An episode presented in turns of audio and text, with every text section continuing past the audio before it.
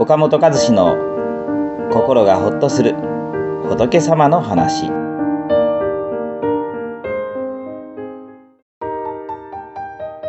みんなつながりの中で生きている。自分は一人ぼっちだ。孤独で寂しい。自分だけのけ者にされている。みんなと馴染むことができないという悩みをよく受けます。確かに自分の気持ちを本当に分かってくれる人はいないのかもしれません。自分だって自分の気持ちをどれだけ分かってるかといえば、分からないことの方が多いのではないでしょうか。本心分かってくれる人がいないという意味では、人間は誰しも孤独なのです。しかし、他との環境を切り離されて孤立しているのかというとそうではありません。すべての人や物は、つながりの中で生きています。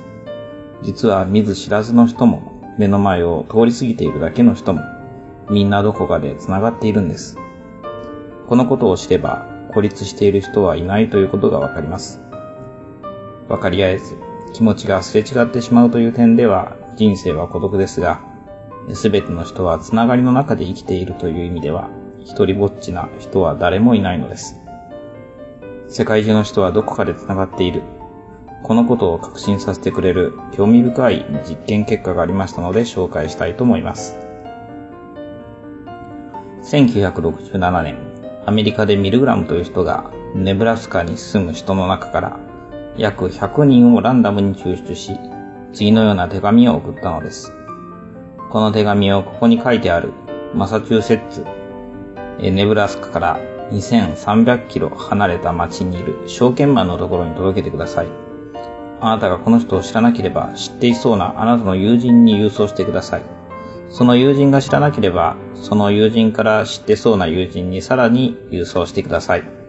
これを繰り返してマサチューセッツにいるこの証券マンのところまで届けてください。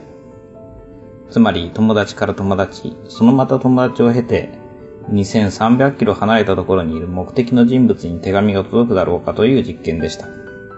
その結果驚くことに平均5人の人を経れば目的の人物に手紙が届いたのです。ここから知り合いをたどれば、世界中の誰とでも繋がるのだという学説が生まれました。スモールワールド現象と言われています。袖触れ合うも多少の縁ということわざがあります。すれ違う時に袖が触れ合うだけでも、それは果てしない過去性、多少において何らかのつながりがあった人なのだということです。見ず知らずの人でさえ5人たどれば繋がっているのですから、道端で肩がぶつかった。電車で真横に座った。そういう人はなおさら深いつながりがあるのでしょう。家族になった人、親子になった人、恋人、友人となった人は、よほど深い縁があった人に違いありません。目に見える絆もありますが、目に見えない絆もあります。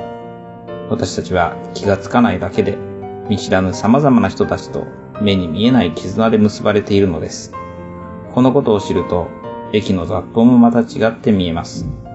自分と無関係な人なんて一人もいないのです。分かり合えない孤独感は誰にでもあります。しかし、どんな人も孤立してはいません。気がついていないだけで、あなたは世界中の人とどこかで必ず繋がっているのです。